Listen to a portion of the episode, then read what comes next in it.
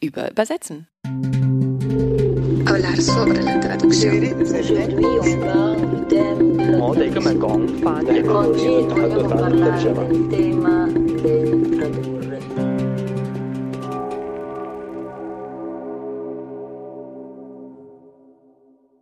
Herzlich willkommen zur 21. Folge von Über Übersetzen.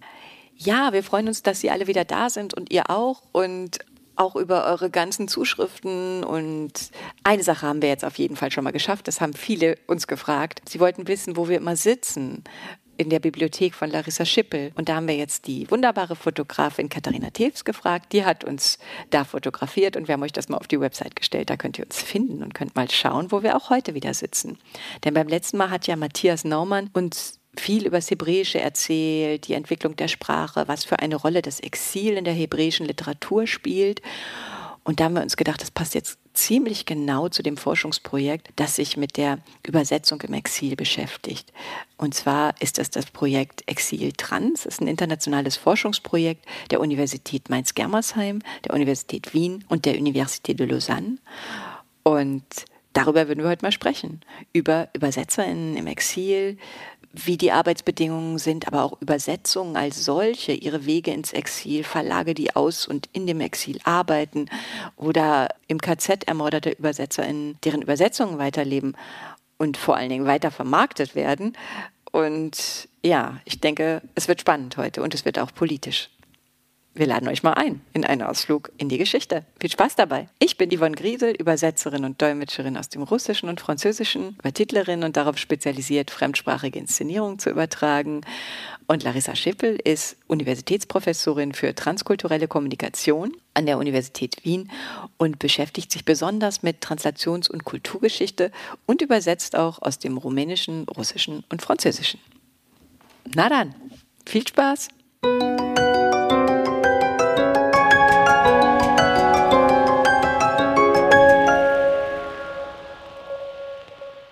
Mich würde jetzt mal wirklich interessieren, vielleicht zuallererst, weil mir das im letzten Gespräch so hängen geblieben ist.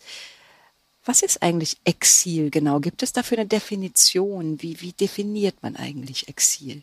Viele, viele Definitionen. Das habe ich mir gedacht, habe ich auch ein bisschen nachgelesen, aber ihr habt doch bestimmt eine, mit der ich persönlich auch was anfangen kann. Wir gehen von einem Exil aus, das erzwungene Flucht bedeutet, also durch äußere Umstände induziertes Verlassen des Herkunftslandes mit der Rückkehrabsicht. Das ist für uns Exil. Die Rückkehrabsicht, um es abzugrenzen gegenüber anderen Formen der Migration, des Auswanderns, der Reise, wie auch immer. Das heißt, Exil wird von außen erzwungen und derjenige, der ins Exil geht, diejenigen, die ins Exil gehen, möchten zurückkehren, halten das für eine vorübergehende Angelegenheit. Das widerspricht dann aber dem, was Matthias gesagt hat, wo sozusagen von Israel das ausgesehen wird, alle kehren heim. Natürlich. Ohne Rückkehrabsicht. Natürlich. Okay, das, mhm. also du hast ja nach unserem Exilbegriff gefragt. Mhm, Wir ja, ja. beschäftigen uns mit Menschen, die aus Deutschland und Österreich weggehen müssen. Und die gehen in aller Regel nicht freiwillig, sondern sie werden dazu gezwungen. In Deutschland ab 33, in Österreich ab 38. Manche gehen auch früher. Ein Mensch wie Remarque sieht sehr früh, was hier in Deutschland heranwächst und geht schon 27 in die Schweiz. Und kann man streiten, ist das ein Exil? Nein, er hätte noch nicht gemusst, aber er kann auch nicht mehr zurück. Und das ist sozusagen der nächste Punkt. Ne? Selbst wenn jemand durch verschiedene Umstände sich im Ausland aufhält, als 33 die Nazis an die Macht kommen, ist er bis zu dem Zeitpunkt nicht im Exil, weil er war zur Ausbildung, zur Arbeit oder was auch immer, aber er kann nicht zurück. Und damit fällt er in die Exilgruppe. Das ist also eine Definition, mit der wir festlegen, wer fällt unter unseren Fokus. Mhm. Also sozusagen, du kannst vorher auch gehen, schon allein wegen einer Abscheu und Genau, aus genau. politischen Gründen, Also- aus einer politischen Raison raus. Genau, Ekel ist ein Exilgrund. Ekel. Okay. ja, So haben wir das diskutiert und ich finde das sehr überzeugend. das ist sehr überzeugend. Das kann man praktisch auf alles anwenden. Ja. ja. Aha. Und wie bist du auf das Thema gekommen? Also, Hm. ich meine, Frag gut, nicht so scheinheilig, du weißt es genau. okay. Also in, in, in unserer Arbeitsgruppe an der Humboldt-Uni wurde vorbereitet. Wir haben uns hingesetzt und haben überlegt, was machen wir zur langen Nacht der Wissenschaften. Das war Ende 2007, Anfang 2008. Es ging also um die lange Nacht 2008, die ja immer im Mai ist. Und in diese Zeit fällt der 10. Mai, also der Tag der Bücherverbrennung. Und damals, 2008, war das das 75. Jubiläum, wenn man von Jubiläum sprechen kann, also der Jahrestag der Bücherverbrennung in Berlin. Und da haben wir hin und her überlegt, machen wir was zur Bücherverbrennung? Was machen wir zur Bücherverbrennung? Und dann habe ich gesagt, lasst uns doch mal gucken, ob das, so wenn man die Literatur liest zur Bücherverbrennung, geht es ja immer um deutsche Autoren, deren Bücher dort verbrannt worden sind. Lasst uns doch mal gucken, ob da nicht vielleicht auch Übersetzungen dabei waren, die verbrannt wurden. Und dann öffnete sich ein Fenster und, also ich muss sagen, ich war selber überrascht wie viele Übersetzungen dort als verbrennungswürdig betrachtet worden sind, das war schon schockierend. Mhm. Also ein Dos Passos, ein Henri Barbus, viele Russen und haben gesagt, lasst uns doch mal gucken, was das für Texte sind und, und wer hat die eigentlich übersetzt? Und haben dann, wie du dich erinnerst, am 10. Mai auf dem Bebelplatz in Berlin eine Lesung gemacht verbrannt in der Übersetzung von. Wir haben um 22 Uhr angefangen und haben bis kurz vor eins in der Nacht gelesen auf dem dunklen, spärlich beleuchteten ja. Bebelplatz. Das war eine irre Atmosphäre. Also ich habe die Veranstaltung in sehr ja, das war eine ganz nachhaltiger äh, Erinnerung. Ja. Und daraus entstand dann die Idee, mal zu gucken, wer sind eigentlich die Übersetzerinnen und Übersetzer, deren Übersetzungen dort verbrannt worden sind und was ist eigentlich aus denen geworden. Mhm. Nun gibt es natürlich keinen Connex, der da sagt, weil die Übersetzung verbrannt worden ist, ist es auch dem Übersetzer schlecht gegangen. Aber es gibt ja schon Beziehungen zwischen den Übersetzerinnen und Übersetzern auf der einen Seite und den Texten, die sie übersetzen. Natürlich, weil das haben wir tausendfach besprochen. Das ist, dass wir suchen uns halt natürlich unsere Texte aus. Genau. Und wer kritische Texte übersetzt, ist wahrscheinlich ein kritischer Geist. Auch. Richtig. Und wer linke Texte übersetzt, ist wahrscheinlich irgendwo eher im linken politischen Spektrum zu verorten. Ja. Also Herminia zur Mühlen, die den ganzen Upton Sinclair ins Deutsche übersetzt hat. Na, das ist eine politisch engagierte Frau, ne? Natürlich. Und entsprechend, in dem Sinne gibt es dann eben doch einen Zusammenhang, muss sie ins Exil. Der ganze Malik Verlag muss ins Exil. Nicht? Ja. Und daraus ist dann entstanden, das müsste man mal aufarbeiten. Dazu müsste man mal forschen, dem müsste man mal nachgehen.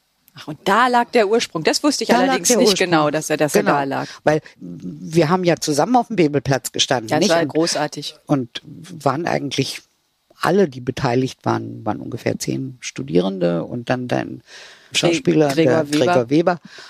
Und ich glaube, wir waren alle ziemlich beeindruckt von dem, was uns da begegnete an im Grunde Unbekanntem.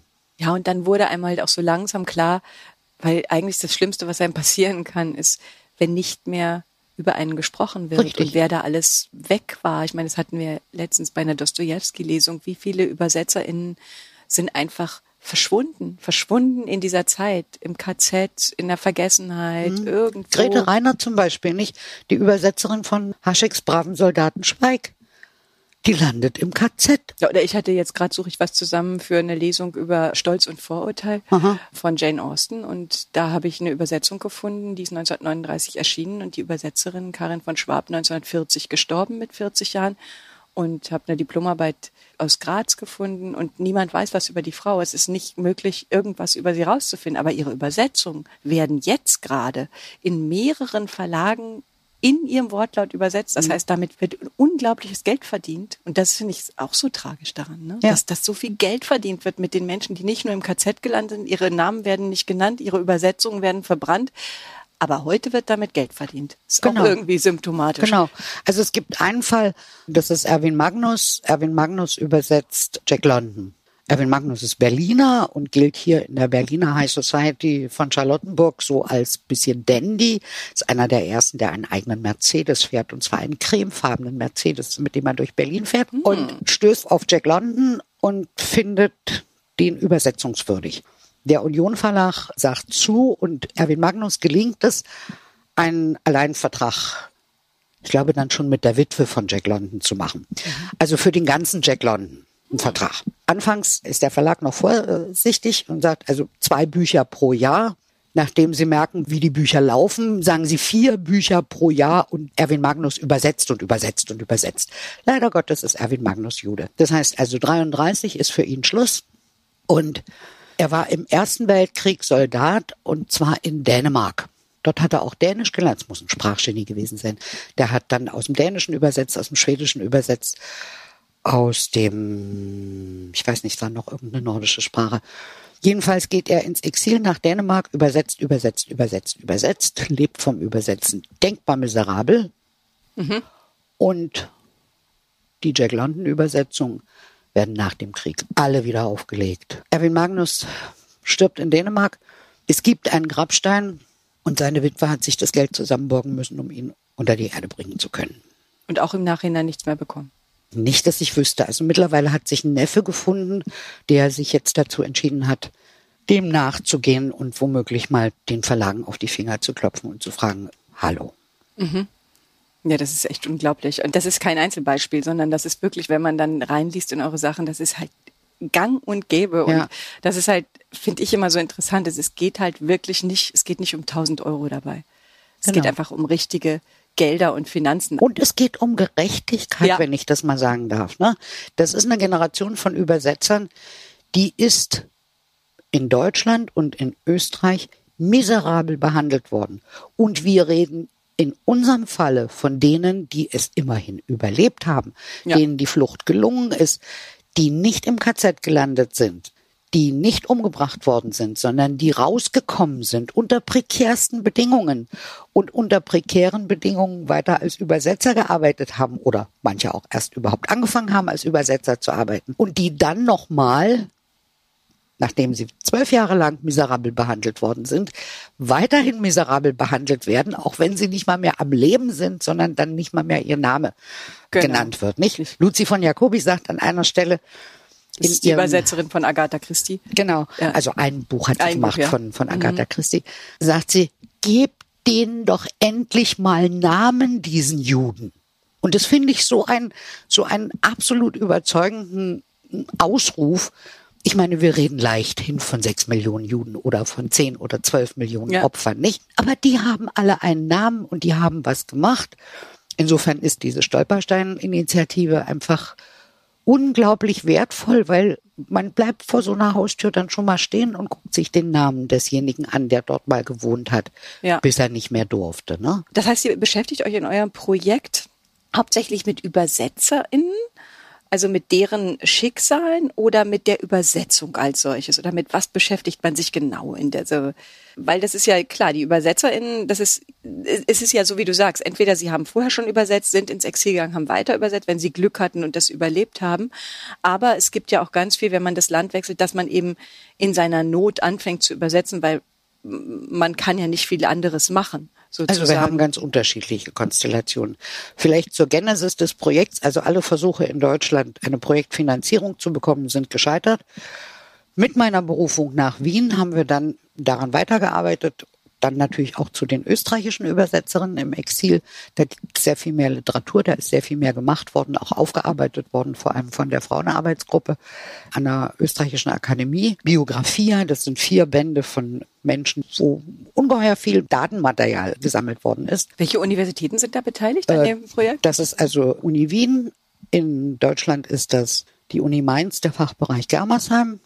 Und in der Schweiz ist das das Institut für literarische Übersetzung Lausanne. Die Schweiz, naturgemäß Lausanne, macht literarisches Übersetzen, Germersheim Schwerpunkt literarisches Übersetzen, Wien macht Übersetzen von Wissenschaft und in der Wissenschaft. Es ist immer unser Schwerpunkt in der Translationsgeschichte. Wir beschäftigen uns mit Übersetzen im wissenschaftlichen Raum. Und damit verschiebt sich der Fokus der Fragestellung. Während du beim literarischen Übersetzen nach Übersetzerinnen und Übersetzern fragen kannst, also nach Übersetzern im Exil und natürlich nach den Konstellationen des Übersetzens im Exil, ist das im wissenschaftlichen Raum ein bisschen anders strukturiert. Wir fragen nach dem Übersetzen im Exil. Was, ja? Also, Beispiel.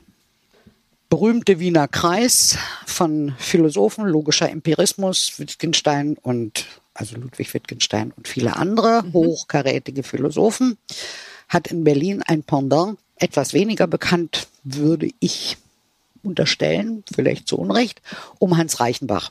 Der Berliner Kreis um Hans Reichenbach fühlt sich selbst dem Wiener Kreis nicht nur ebenbürtig, sondern eigentlich überlegen. Und in diesem Berliner Kreis gibt es einen Mathematiker, das ist Kurt Grelling. Und Grelling übersetzt Bertrand Russell. Mhm. Also den britischen Philosophen, später dann Friedensaktivisten, wenn man so sagen kann. Fünf oder sieben Bücher übersetzt er von Russell. Dann beginnt sozusagen die Verfolgung. Hans Reichenbach ist einer der ersten, der ins Exil geht, geht nach Istanbul und Grelling versucht in Berlin diesen Kreis irgendwie noch aufrecht zu erhalten und scheut sich wegzugehen. Er will eigentlich nicht weg. Mhm. Aber er hat in Belgien zu tun, geht nach Belgien und kann nicht wieder zurück. Das haben viele Wissenschaftler, die nicht so entschieden waren, wohin sie jetzt gehen wollen, gemacht, dass sie erstmal in der Nähe bleiben wollten. Weil Hitler wirtschaftet doch bald ab. Das kann ja nicht lange dauern. Das wird sich doch nicht halten. Nicht? Das war ja so in der Mittelschicht die durchaus verbreitete Vorstellung vom Nationalsozialismus.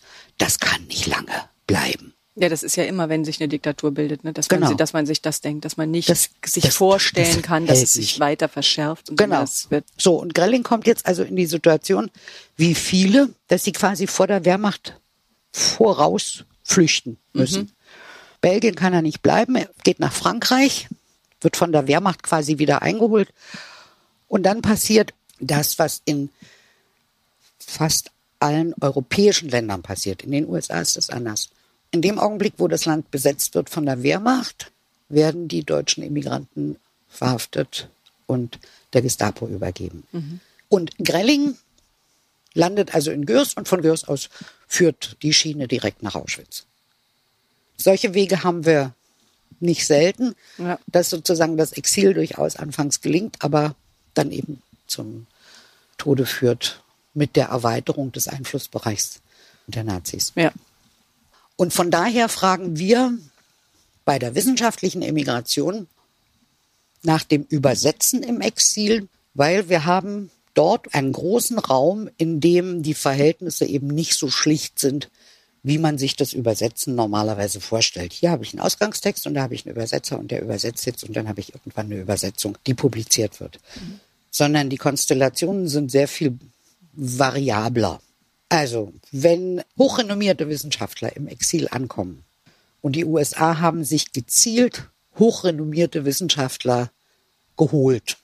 Die New School von Social Research in New York ist University in Exile. Dorthin holt man sich die Leute, die man haben will. Hannah Arendt ist nicht zufällig an der New School. Mhm. Und die Englischkenntnisse der exilierten Wissenschaftler sind sehr unterschiedlich. Also ich habe mich speziell beschäftigt mit der Kulturwissenschaftlichen Bibliothek Warburg, die aus Hamburg als Institution übersiedelt nach London. Und in London gibt es Menschen, die sich dafür einsetzen, dass die KBW nach London kommt, weil das so eine hochinteressante, spannende hochmoderne, innovative Einrichtung ist. Das heißt, man holt nicht nur Menschen, sondern man holt alle Erkenntnisse, alle Forschungserkenntnisse. Das heißt, das ist der Unterschied zu literarischen ÜbersetzerInnen. Genau. Das heißt, mit WissenschaftlerInnen holst du dir unglaublich viel Wissen ins Land. Genau. Und das bringen die erstmal nicht in Übersetzung, sondern in ihren Köpfen Richtig. mit und das geht dann in Übersetzung genau. sozusagen. Ah, okay. Und dann, also es ist ein ungeheurer Wissenstransfer, der hier stattfindet. Der Wiener Kreis ist nahezu komplett in den USA. Der Berliner Kreis, also mit Umwegen über Istanbul und verschiedene andere Umwege, landet letztendlich dann in Großbritannien oder in den USA. Es scheint so zu sein, das wäre eines der Ergebnisse für unseren Wiener Teil. Es scheint so zu sein, dass Schulen und Institutionen leichter Fuß gefasst haben im Exil. Also ganze, sozusagen ganze Denkschulen, die genau. dann rübergehen mit ÜbersetzerInnen wahrscheinlich. Da muss auch nicht jeder genau. die jeweilige Sprache können, sondern dann reicht es, wenn so ein paar Leute von denen Sprachtransfer leisten können und die anderen nicht. ganz nicht? so. Also bei meiner KBW, wo ich es nun konkret untersucht habe, also Kulturwissenschaftliche ja, Bibliothek Warburg, dort ist es so, dass sie in unterschiedlichem Maße natürlich Englisch können, nicht? Mhm. Edgar Wind zum Beispiel kann hervorragend Englisch, der war schon mal in den USA vor der Nazi-Zeit und kann problemlos sozusagen die Publikationssprache wechseln. Es wird nicht selbst übersetzt. Also diese Mehr von der Selbstübersetzung im Exil, tut mir leid, ich misstraue Herrn Goldschmidt zutiefst. Mhm. Es ist ein Wechsel, also Arthur äh, Goldschmidt. Ja, ja. Es ist ein Wechsel der Publikationssprache und für Menschen, die übersetzen, also der Job das ist, ist es der Wechsel der Übersetzungsrichtung. Und das ist natürlich nicht so ganz einfach, ne? Also nee, stellen heißt wir uns als Übersetzerinnen jetzt mal vor, wir müssten plötzlich nicht mehr ins Deutsche übersetzen, sondern wir müssten die Richtung wechseln. Was würden wir uns trauen zu übersetzen? Ja, ich würde keine Philosophie ins Russische übersetzen. Zum Beispiel. Mhm. Aber wir würden uns trauen, eine Basisübersetzung zu machen und würden uns dann nach Leuten umgucken, die mit uns die Übersetzung überarbeiten. Ja, klar. So, genau das passiert. Ne? Ja. Und das passiert natürlich ganz besonders im wissenschaftlichen Raum, wo es darauf ankommt, dass der Text auch sitzt. Und das passiert natürlich dann im Kollegenkreis.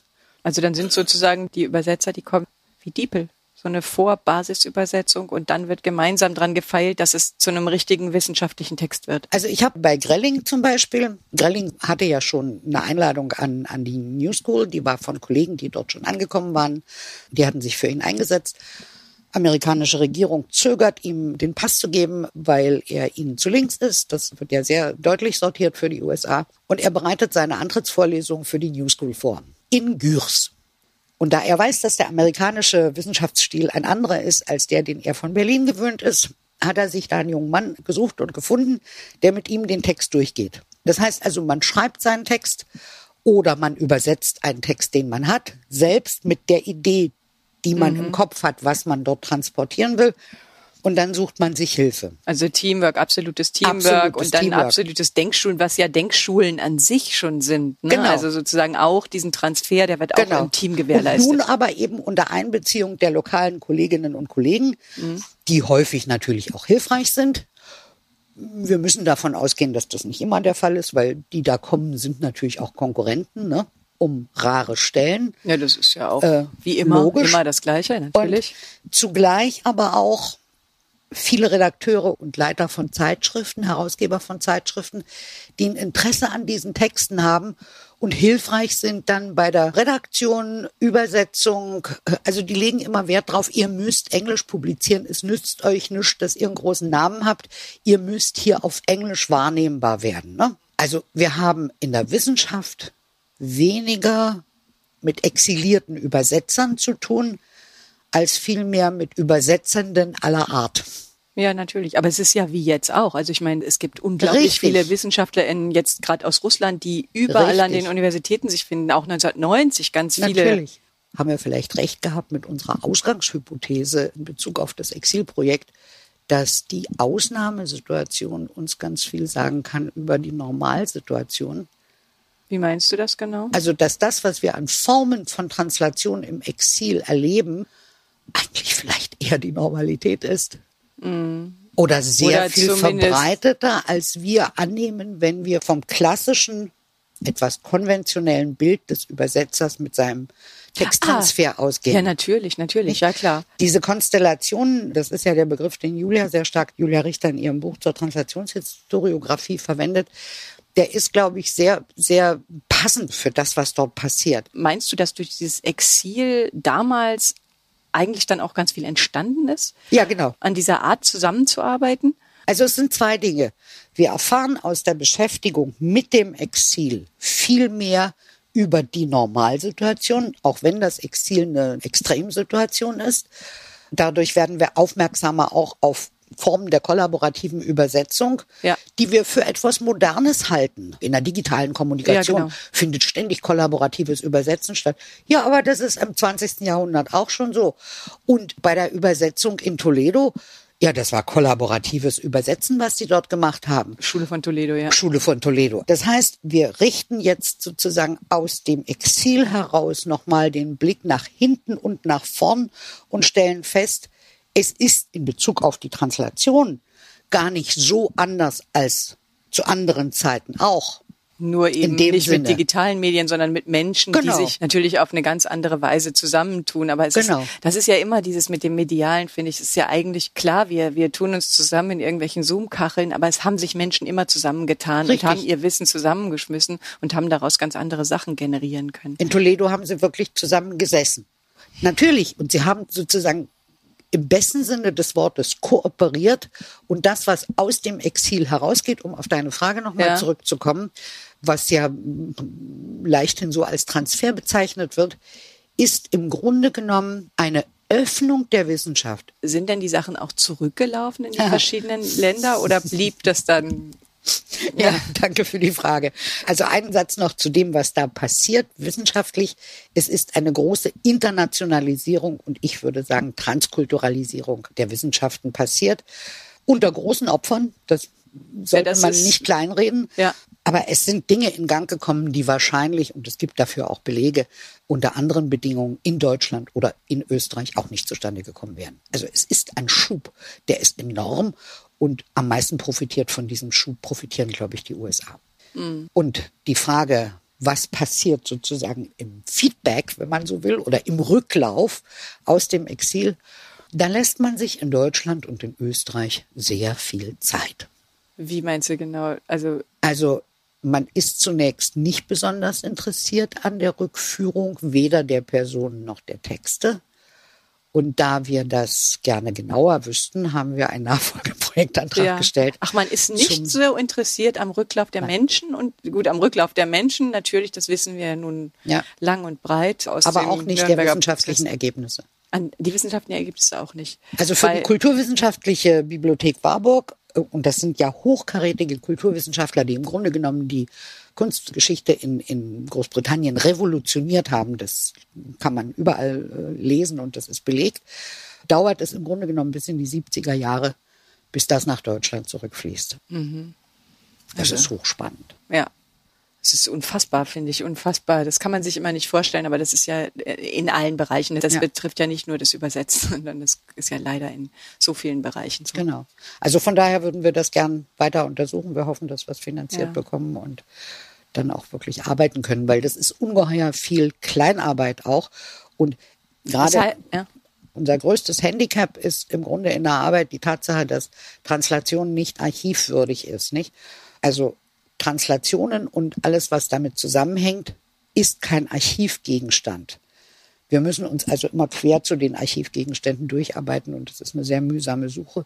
Das, das ist ja. etwas, was sich ändert. Äh, Marbach hat dort wirklich eine Vorreiterrolle, die begreifen, dass das Archiv gut sein muss. Ansonsten suchst du also hunderte von Biografien durch, hunderte von Akten und stößt irgendwann mehr oder weniger zufällig auf irgendwas, was mit Übersetzen zusammenhängt. Weil es gar gar nicht, also für, für eine Übersetzerin zum Beispiel, es gibt kein Übersetzerinnenarchiv, nur bei den ganz, es sei ganz denn, bekannten. Sie sind berühmt aus anderen Gründen. Genau, also Schriftsteller genau. sozusagen schon vorher. Ne? Genau. Ja, ja. Und das ändert sich aber gerade. Sehr, sehr langsam, weil das ist ja auch immer eine Frage der Kapazitäten mhm. der Archive und der Menschen, die dort arbeiten und deren Problembewusstsein, nicht? Aber für Marbach kann ich sagen, dort hat ein Umdenken begonnen. Aber das ist natürlich, wir hatten ja über Translationswissenschaft an sich jetzt so viel gesprochen und dass die TranslatorInnen als solche ja gar nicht Gegenstand der Translationswissenschaft erst waren. Also wir selber sind ja erst relativ neu, also schon gesprochen, relativ neu Forschungsgegenstand. Genau. Und das spiegelt sich dann natürlich darin, dass, dass wir weder im Archiv zu finden sind, teilweise überhaupt keine Biografien zu finden sind, nicht deutlich wird, wer irgendwie im KZ umgekommen ist oder nicht, aber Geld verdient wird damit. Das ist ja echt ein ziemlich brisanter Punkt. Und das ist ja auch ein politisch sehr heißes Eisen wahrscheinlich, was ihr da immer anpackt. Also ich meine, es sind, es sind ja große Gelder, um die das geht. Wenn jetzt dieser Neffe von Magnus, wenn der jetzt eine Klage anstrebt, das wird ja unglaubliche Summen freisetzen. Das ist, da gibt's ja, kann man, kann man ja sich vorstellen, was da für Akteure im Hintergrund tätig ja. sind. Natürlich, wir müssen uns den Vorwurf auch als Disziplin selber machen, dass wir eigentlich erst mit der soziologischen Wende Anfang der 2000er angefangen haben, wirklich systematisch oder mehr oder weniger systematisch uns mit den Akteuren unseres, unseres ja. äh, Fachs zu befassen. Und Luzi von Jacobi zum Beispiel, meine Lieblingsübersetzerin, da sind in der Staatsbibliothek nicht mal die Pseudonyme vollständig, nicht? Dort können wir dann hilfreich sein, weil das können ja nicht die Bibliothekarinnen machen. Das heißt, wir müssen diese Ergebnisse liefern. Oder die Tatsache, dass Bücher veröffentlicht werden, wo ihr Name nicht mehr drin steht, das ist mit den Verlagen auszuhandeln. Da müssen wir in die Verlagsarchive. Also eigentlich hätten wir noch ganz viel Arbeit. Uns wird jetzt nach drei Jahren im Grunde genommen bewusst, wie groß das Feld ist, was wir dort aufgemacht haben und wie wenig dort getan worden ist bislang. Ich finde ja eher immer spannend, wie aus so einem kleinen Moment, wie von so einer Lesung, ja. ein Mensch anfängt zu denken und dann weiterdenkt, also wie dir dann so eine Idee kommt und was dann daraus alles entsteht und was da dann alles ins Rollen kommt. Ja, genau, wie für Lucy von Jacobi, wo man so denkt, ja, okay, die Frau hat unter acht Pseudonymen geschrieben. Wie hat die überhaupt ihr Geld bekommen? Wie hat die genau, überhaupt so überlegt? Praktische Fragen. Ne? Praktische ne? Sachen mhm. und was du dann sagst und dann stirbt sie verarmt und hat nicht mal einen Grabstein und ja. gleichzeitig wird wahrscheinlich mit ihrer Agatha Christie Übersetzung immer noch Geld verdient. Genau. Und es ist so empörend und entwürdigend. Deswegen ja. hoffe ich total, dass ihr dieses Projekt weitermachen dürft. Aber was ich echt spannend finde, ist, dass sozusagen, wenn ich das richtig verstanden habe, bei der literarischen Übersetzung sind eigentlich die ÜbersetzerInnen im Fokus? Sind eigentlich diese Biografien im Fokus? Und bei der wissenschaftlichen ist die Übersetzung, also das Produkt, das Resultat, die Übersetzung als solche, die in Teamarbeit entstanden ist oder durch Wissenstransfer über so viel Grenzen, da ist das in den Fokus geraten. Ja, ne? so kann man das sagen, wenn man das von außen sieht. Das war so nicht geplant. Ja. Aber es entspricht natürlich auch so ein bisschen dem Arbeitsfokus der Einrichtung. Ne? Ja. In Wien haben wir, also seit ich dort war, seit 2010 im Grunde genommen uns auf Wissenschaft und Translation und Wissenschaft und Wissenschaftstranslation orientiert. Während Germersheim arbeitet literaturwissenschaftlich an Andreas Kelletert als Leiter der Germersheimer Gruppe ist Literaturwissenschaftler und literarischer Übersetzer bis hin, das geht dann bis hin zum Ülex, also zum Übersetzerlexikon, wo natürlich dann auch die Biogramme und die Biografien von Übersetzerinnen und Übersetzern einfließen. Und in der Schweiz haben wir es ganz stark mit Nachlässen und Archiven zu tun. Also Leute, die sozusagen Dinge in Sicherheit gebracht haben, brachten sie am ehesten in der Schweiz in Sicherheit. Und das Institut de la Traduction littéraire in Lausanne ist natürlich ein literarisch äh, orientiertes mhm. Institut und beschäftigt sich damit mit der literarischen Übersetzung. Aber ich glaube, dass das gerade auch in der Quintessenz eine ganz gute Konstellation insofern ist, als uns auch deutlich wird, dass das translatorische Feld, wenn ich mal den Begriff benutzen soll, den ich eigentlich sonst nicht mag, sehr breit gefächert ist, sehr differenziert ist und dass die konkreten translatorischen Konstellationen, also in denen dann Übersetzen welcher Art auch immer stattfindet und Übersetzerinnen und Übersetzer dann aktiv sind, eben variiert je nach Gegenstand, mit dem ich es zu tun habe. Es hängt ab von der Sprachkombination, es hängt ab vom Zeit Punkt, zu dem der Text entstanden ist. Es sind so viele unterschiedliche Faktoren, die dabei eine Rolle spielen. Und insofern können wir das fürs Exil, glaube ich, ganz gut zeigen, wie diese Konstellationen funktionieren und das auch natürlich nicht alles immer zum Erfolg führt, nicht? Also von Rose Rand, einer Wissenschaftlerin aus dem Wiener Kreis, die ungeheuer viel, die ist von Hause aus, die stammt aus dem polnischen Raum und hat ungeheuer viel polnische Philosophen übersetzt. Nur davon ist so gut wie nichts publiziert worden in ihrem Exil in den USA. Das liegt jetzt fein säuberlich im Archiv, ich glaube in Princeton. Man kann die Texte einsehen. Aber es ist halt für ihren Erfolg, für ihr Überleben nicht relevant geworden. Sie hat ihr Geld mit Fabrikarbeit verdienen müssen, nicht? Oder Rahel Hirsch, ja. die erste preußische Medizinprofessorin an der Charité, unbezahlte Professur wohlgemerkt. Ihr Geld hat sie in ihrer ärztlichen Praxis verdient, muss Deutschland verlassen. Jüdin, wird also äh, vertrieben. Ihr gelingt es, in Großbritannien anzukommen, weil ihre Schwester dort schon lebt. Und sie wird dort zur Übersetzerin im Grunde genommen, indem sie für so eine Wohlfahrtsorganisation die Übersetzung macht, die sich dann wahrscheinlich auch mit Exilanten beschäftigen. Also auch dieses pragmatische Übersetzen im Umfeld der Immigration, im Umfeld des Exils. Irgendwo brauchen die Leute immer Dokumente, Geburtsurkunde und Sterbeurkunde und Nachweis und was weiß ich, muss alles übersetzt werden. Das heißt, Sprachkenntnis ist ein Überlebensvorteil. Ne? Genau. Aber die Fälle, in denen man auch sonst wo landet, wo man nicht mal im Traum dran gedacht hat, dass das ein mögliches Exilland sein könnte, die sind auch ziemlich zahlreich. Mhm. Und da geht es nicht nach Sprache, sondern da geht es erstmal danach, wo darf ich hin? Ja. Das heißt, es geht nach Sprache, es geht nach Überleben. Und ihr habt diese Trennung schon rausgefunden zwischen ÜbersetzerInnen und Übersetzen. Und wenn ich mir das alles anhöre, ich meine, wir könnten jetzt, leider dürfen wir ja nicht, wie wir wollen, sonst würden wir jetzt hier drei Stunden reden. Ja, es hört uns Aber dann keiner mehr zu. Es hört uns keiner mehr zu. Und du würdest ja auch jetzt gleich gerne eine Zigarette rauchen, deswegen hören wir auch auf. Aber wie schafft man das aus diesen ganzen unfassbaren Geschichten, eine schlimmer als die andere oder spannender, faszinierender, eigentlich schlimmer, eine Quintessenz. Gibt es eine Quintessenz? Gibt es irgendwas, was ihr nach diesen drei Jahren, habt ihr irgendwas, mhm. was ihr uns schon als kleine Quintessenz mit auf den Weg geben Also translatorisch könnt? sind es verschiedene Konstellationen. Wenn man jetzt rein translationswissenschaftlich die Sache betrachtet, können wir nachweisen, dass es verschiedene translatorische Konstellationen gibt, in denen dann dies und das und jenes entsteht. Dazu gehört das, was ich gesagt habe, mhm. Wechsel der Publikationssprache oder Wechsel der Übersetzungsrichtung. Wir haben auch Übersetzerinnen und Übersetzer, äh, eher Übersetzer, Übersetzerin fällt mir jetzt nicht ein, die in beiden Richtungen arbeiten. Also zum Beispiel Peter de Mendelssohn, der dann auch im, in Deutschland der Nachkriegszeit ein erfolgreicher Übersetzer ist, Englisch-Deutsch und dann aber die ganze Zeit Deutsch-Englisch in, in, in Großbritannien arbeitet. Ludwig Goldscheider, Kunsthistoriker, der also nahezu nahtlos die Publikationssprache wechselt mit dem Exil in, in London und dann in und aus dem Englischen übersetzt. Also die unterschiedlichsten Konstellationen, Ergebnis Nummer eins. Ergebnis Nummer zwei für die Wissenschaftler, der Wechsel der Publikationssprache in kollaborativer Gemeinschaftsarbeit mit Kolleginnen und Kollegen, Redakteurinnen und Redakteuren, Verlegerinnen und Verlegern. Wir haben ja auch eine ganze Menge von Verlegern, die ins Exil gehen und im Exil Verlage gründen. Also nicht nur die traditionellen als Exilverlage bezeichneten Verlage wie Büchergilde oder Scherzer oder wie auch immer, De Lange, Albert de Lange, die Verlage im Exil sind und die sich darum bemühen, deutschsprachiges literarisches Gut zu bewahren, sondern Verleger, die ins Exil gehen und einen neuen Verlag gründen. Also da gibt's eine Vielzahl, dazu publizieren wir auch. Wir haben jetzt zwei Bände, sind fertig, der dritte Band kommt. Da muss man dann einfach auch mal ein bisschen was nachlesen. Das könnt ihr alle machen. Ich, ich schreibe euch das alles rein. Diesmal müsst ihr wirklich viel nachlesen. Tut mir leid.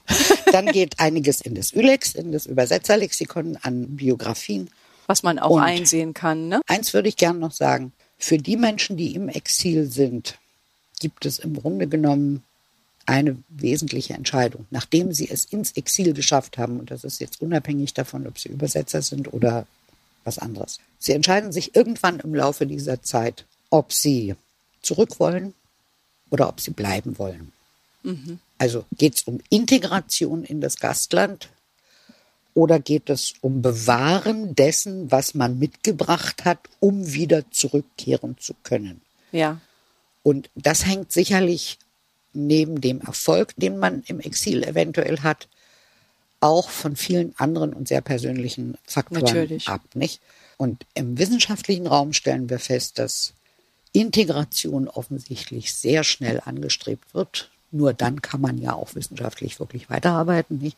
Sodass also die meisten derer, die im wissenschaftlichen Exil erfolgreich waren, auch in den ehemaligen Exilländern bleiben und dann sich naturalisieren lassen und dann auch Sir Ernst Gombrich zum Beispiel, also Ernst Gombrich aus, aus Wien, der Kunsthistoriker aus Wien, wird geadelt in Großbritannien und ja, bleibt, wird Brite. Ja. Und seine Schwester Elisabeth Gombrich, die übersetzt dann seine Werke übrigens ins Deutsche damit die dann in Österreich und in Deutschland wieder ja. auf Deutsch verfügbar werden. Ja, der Wissenschaftsbereich ja sowieso sehr international und bei den literarischen UbersetzerInnen ist es natürlich anders. Also ich meine, wenn ich ja. in meiner A-Sprache übersetze, auch wenn die andere dann immer stärker wird und immer stärker wird, zieht es wahrscheinlich dann trotz allem wieder zurück in das Ursprungsland. Ganz schwer ist es für Theaterübersetzer. Ja. Klar. Denen ist sozusagen der Boden weggezogen. Ja, das ist ja klar. Mensch, das ist aber wirklich ein weites Thema, ein schönes Thema. Ähm, und ich würde wirklich gerne noch jetzt eine Stunde reden, aber ich glaube, es reicht jetzt erstmal für unsere ZuhörerInnen. Mhm. Und ja, wir drücken euch alle die Daumen, dass das Forschungsprojekt weitergeht. Ja. Na klar.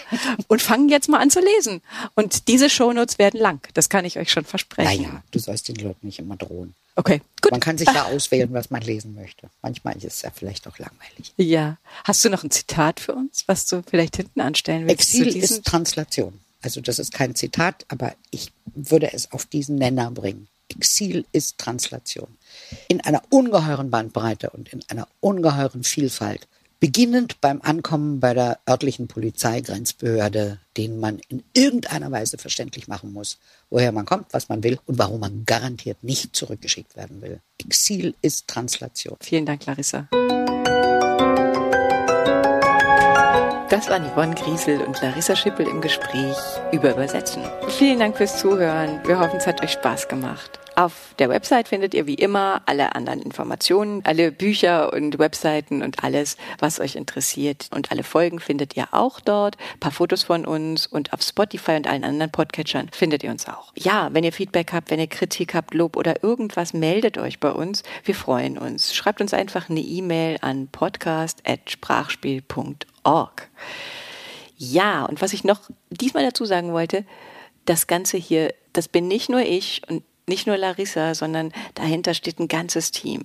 Und das ist unsere großartige Tonmeisterin Corinna Wolfsteiner. Das sind Lucia Bontier und Rasso Rüttenauer, die auf Social Media wahre wundervoll führen. Und Dorothea Lautenschläger, die die Fäden in der Hand hält als Produktionsleitung. Und natürlich unsere Designerin Rebana Schmidt, die uns hier die ganzen tollen Designs und Logos macht. Na dann, tschüss, macht's gut. Wij willen vertalen. Wij willen tolken. Hun spreekt meer И, por supuesto, hablar de la traducción. Переводить, переводчица, переводчик, переводчик. Обсуждать наши переводы. Переводить. Ты переводчица?